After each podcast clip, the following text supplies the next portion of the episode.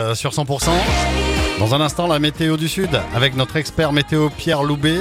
Et puis pour euh, tous les tubes, c'est Héloïse que je vous prépare avec K-Bro. 100%, il est 7h30. Bonjour.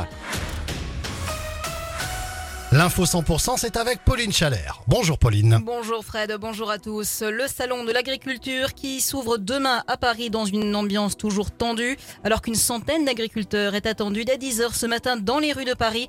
La 62 reste bloquée ce matin entre Agen et Montauban.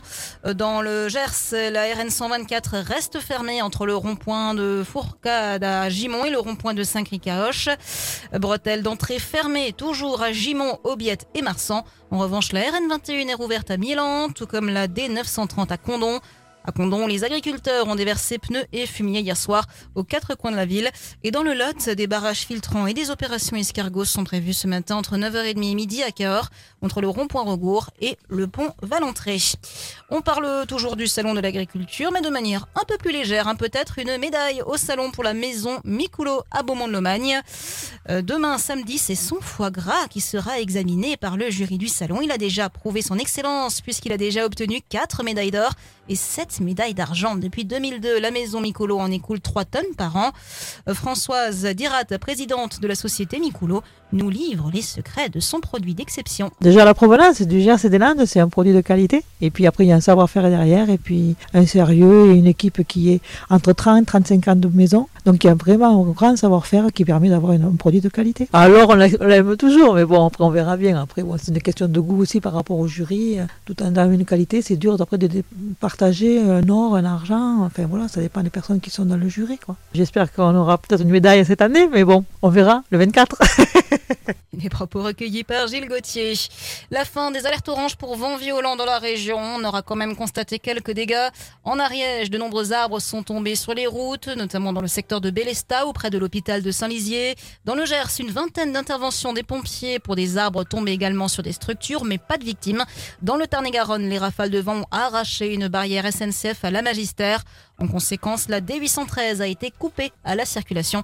Ce matin, une vigilance jaune est maintenue sur le Gers et le Lot-et-Garonne.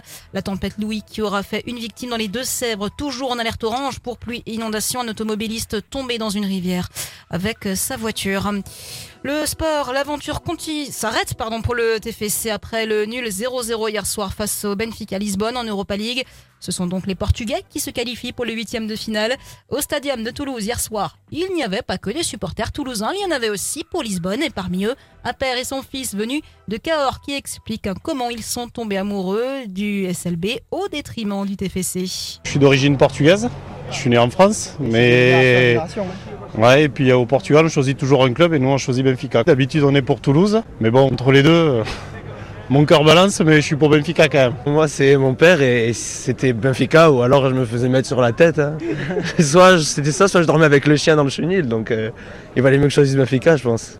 Et au match aller, le Benfica Lisbonne s'était imposé face à Toulouse 2 buts à 1. Et puis le rugby Pro D2, ce soir Montauban joue à Rouen, Agen accueille Grenoble. Et dans le reste de l'actualité, Pauline Le cinéma français crèvera-t-il l'abcès? Les regards se tournent ce vendredi vers l'Olympia à Paris où se tient la 49e soirée des Césars sur fond de libération de la parole autour des violences sexuelles dans le 7e art. Le verdict est attendu ce vendredi à la Cour d'assises spéciale de Paris à l'encontre des sept accusés jugés depuis fin janvier après les attentats de Trèbes et de Carcassonne dans l'Aude. En mars 2018, entre 1 et 11 ans de prison avaient été requis. Et puis un mot de sport en football chez les filles. L'équipe de France féminine dispute ce soir la demi-finale de la Ligue des Nations contre les Allemandes. Coup d'envoi à 21h. Merci Pauline, on vous retrouve à 8h.